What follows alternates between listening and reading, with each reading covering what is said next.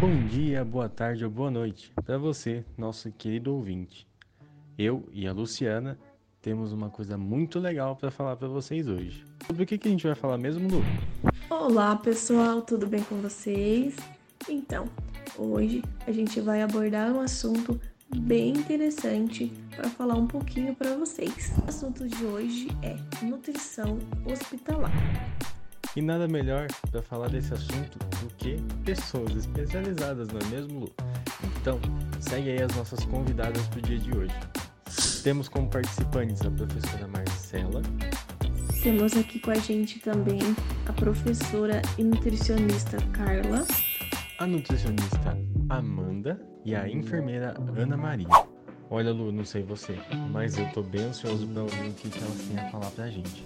Olha, Luiz, confesso que você não está sozinho nessa não, hein? Também tô bem ansiosa para ver o que, é que elas vão trazer aí pra gente, né? Bora lá? Bora que bora, Lu. Vamos embora. E representando a Amanda Grilo, a Nutri, que não pôde, infelizmente, estar aqui gravando com a gente, a Lu vai dar voz a ela. Então, pessoal, fiquem bem ligados porque a Lu vai falar para vocês a visão da Amanda, beleza? E a Amanda respondeu as seguintes perguntas: é a sensação de atender em um hospital? Qual seu protocolo de anamnese para os pacientes que você normalmente utiliza? Fale um pouco sobre a sua visão da aceitabilidade dos pacientes quanto a prescrições dietéticas. Como se dá a sua visão em relação ao nutricionista e à enfermagem? Há dificuldades? Qual sua visão sobre o tratamento nutricional hospitalar, desde os funcionários aos pacientes? E por fim, como a psicologia pode ajudar na nutrição hospitalar? E aí, Lu, o que, que ela respondeu pra gente? Bora lá então. Vou estar lendo as respostas que a Amanda, né, a nossa nutricionista convidada, nos enviou sobre a visão do tratamento nutricional hospitalar desde funcionários aos pacientes. O tratamento nutricional é muito importante para a manutenção e recuperação da saúde, promovendo bem-estar e qualidade de vida para todas as pessoas envolvidas. Visão sobre a aceitabilidade dos pacientes quanto às prescrições dietéticas. É aceitável, pois o paciente entende que é para a melhora da sua saúde. Entre a maioria, poucos reclamam também é diversificado o sabor dos alimentos para ser agradável e não enjoar, fazendo com que a aceitação do paciente seja mais fácil. Como a psicologia pode ajudar na nutrição hospitalar? A equipe multidisciplinar é fundamental para a adesão no tratamento e o psicólogo tem papel fundamental para direcionar e ajudar no comportamento dos pacientes com o tratamento. Essas foram as respostas da nutricionista Amanda. Amanda, muito obrigado pela sua participação. Agradeço imensamente. Eu e a Lu, a gente ficou muito feliz de que você, pelo menos por texto aí, né, dentro das suas possibilidades, conseguisse ter um tempinho para responder a gente. Não é verdade, Lu? É isso mesmo, Amanda. Estamos muito felizes com a sua colaboração. Muito obrigada. E agora, ninguém mais, ninguém menos que ela, não é mesmo, Lu? Gente estava ansioso por esse momento porque é uma agenda muito concorrida para a gente conseguir falar com ela. Foi difícil, mas a gente conseguiu. Ninguém mais, ninguém menos que ela, que é professora, nutricionista e ainda é influencer. Isso mesmo, ela é influencer da duplinha em ação ela vai responder para a gente a seguinte pergunta: Qual a importância da UAN no ambiente hospitalar? Solta a voz aí, professora Carla.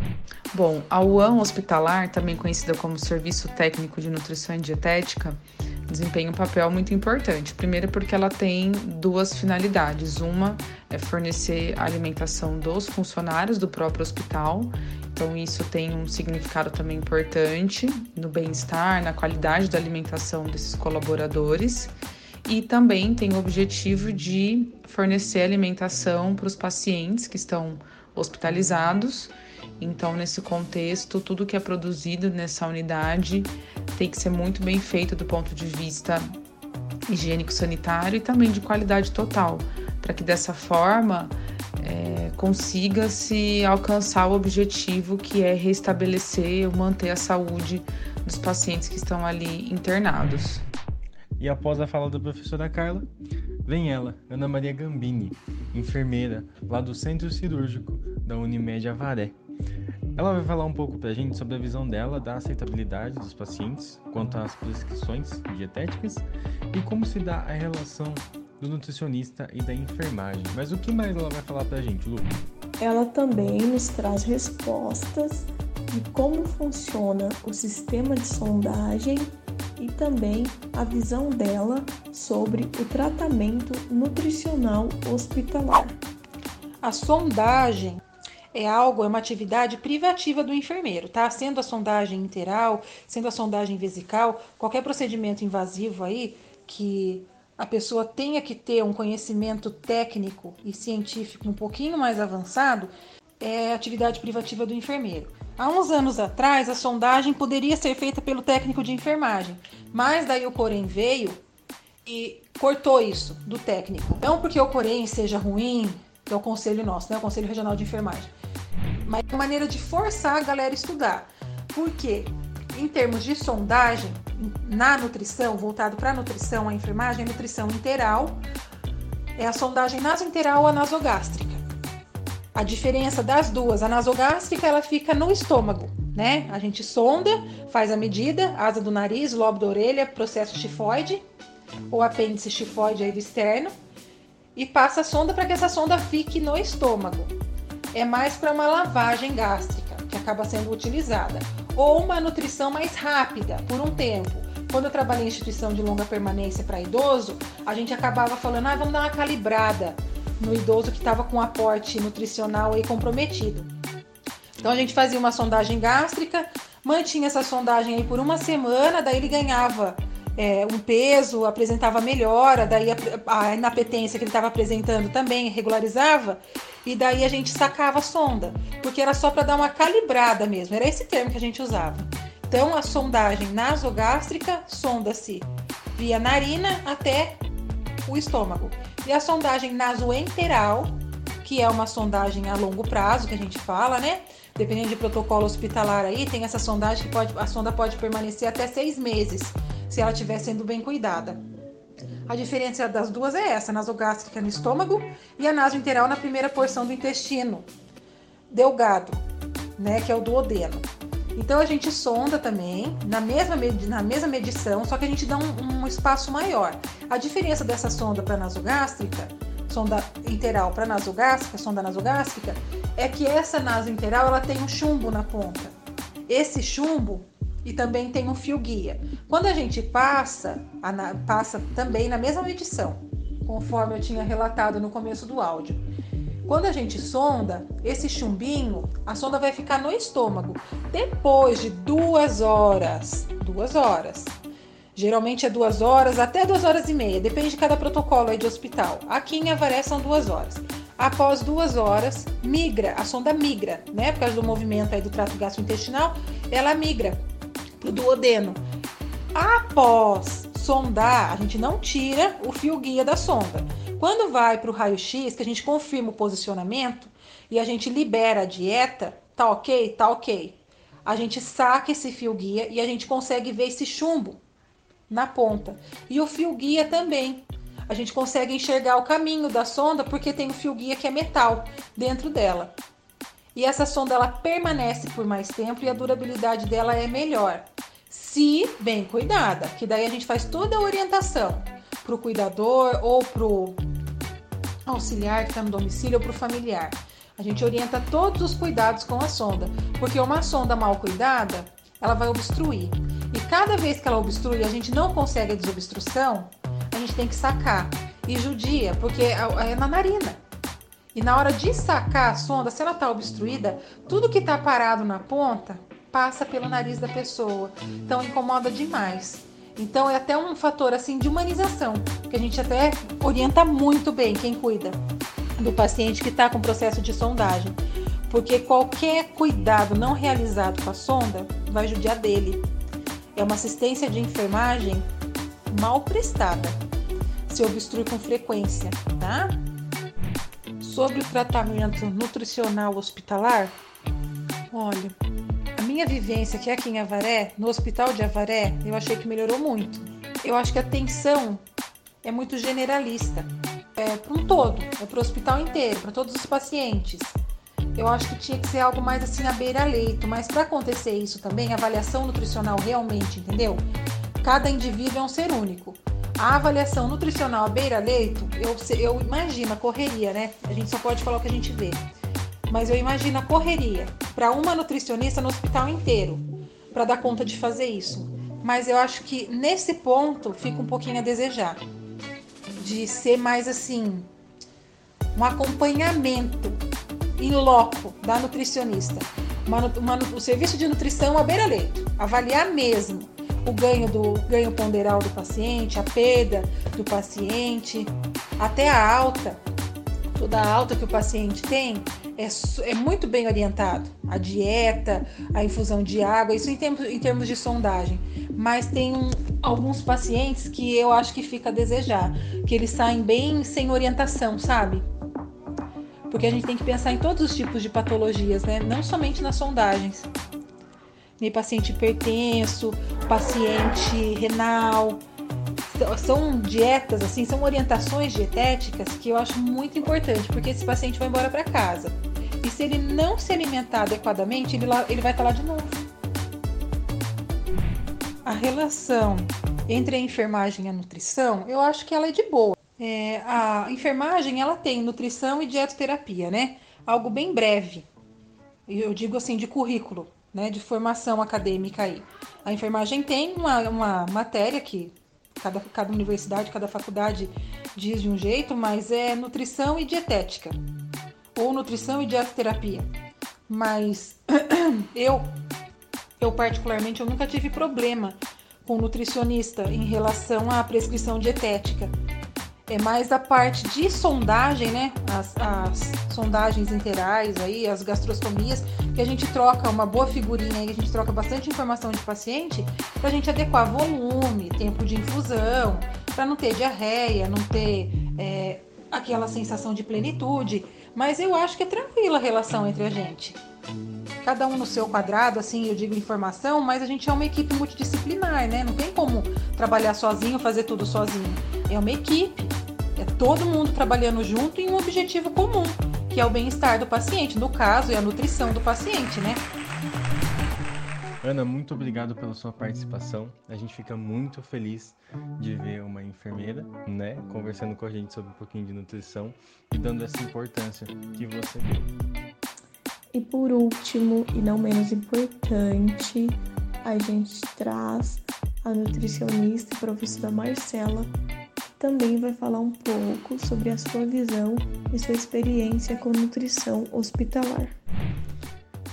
Então, chegou a esperada hora da professora Marcela soltar a voz e falar para a gente um pouquinho sobre a nutrição e a relação da nefrologia, né?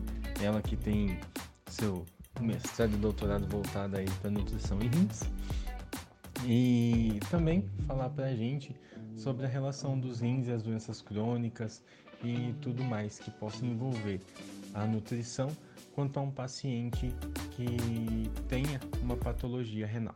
É, no, no, meu dia a dia, né, na minha rotina, enquanto eu estava trabalhando dentro de uma unidade de diálise, existia muita, muito, muita resistência né, entre os pacientes para atender as recomendações. Acaba sendo uma dieta bastante restrita e o desafio da nutrição é exatamente esse: conseguir com que o paciente não desnutra, né, não perca peso, não, não se prejudique, né, não emagreça por conta da restrição. Os pacientes eles acabam sendo mais rebeldes, entre aspas, e não seguindo as orientações. E isso pode trazer muitos prejuízos, né? Porque se as orientações existem exatamente para beneficiar a saúde do paciente, para ele não ter complicações, enfim. E se ele não segue, acaba tendo mais esse risco aumentado. A ingestão de líquidos ela é muito importante e deve ser considerada a função renal residual do paciente. Então, quanto ele está urinando, ele está eliminando dos líquidos, né? E aí, de acordo com essa função renal, se o paciente tiver, ela é somada à nossa recomendação, né? Então, o que eu utilizava na prática são 500 ml por dia de líquido no total. E aí conta tudo, né? Água, suco, chá, refrigerante, enfim, todos os líquidos, inclusive as frutas também que são ricas em líquido, né? Como laranja, melancia, tudo isso entra nessa conta dos 500 ml. Se o paciente ele tem alguma função renal, por exemplo, ele consegue, ele faz uma, um exame de urina de 24 horas e aí ele tem que ele consegue urinar mais 500 ml e aí soma naqueles 500 que é a orientação. E aí a ingestão hídrica recomendada para esse paciente é de 1 litro, certo? Dentre as maiores causas da doença renal crônica tá a hipertensão, junto com o diabetes, são as duas maiores doenças maiores não, mas as, as doenças mais frequentes que causam a doença renal crônica. Então, para esses pacientes é, que são doentes renais, eles precisam ter essa restrição não só por causa dessa doença de base, né, que muitas vezes é hipertensão, ou ela pode também estar presente como uma comorbidade ali, mas também só por conta do rim não estar funcionando mais. O paciente ele depende de uma máquina de, de hemodiálise, né, para conseguir é, fazer a filtração do sangue que o rim faria. E aí, por esse motivo, é importante a restrição de, de sal. Então, eu acho que é bastante desafiador por conta do consumo né, da população ter aumentado muito de alimentos, não só é, os salgados, né, o sal de adição, mas também os industrializados, que acabam tendo muito mais sódio né, do que os alimentos naturais. Então, é bastante é, desafiador mesmo por conta disso. E já que a população brasileira, né, segundo diversos estudos que já foram feitos, ela consome muito mais sal do que deveria, né, do que vem na recomendação.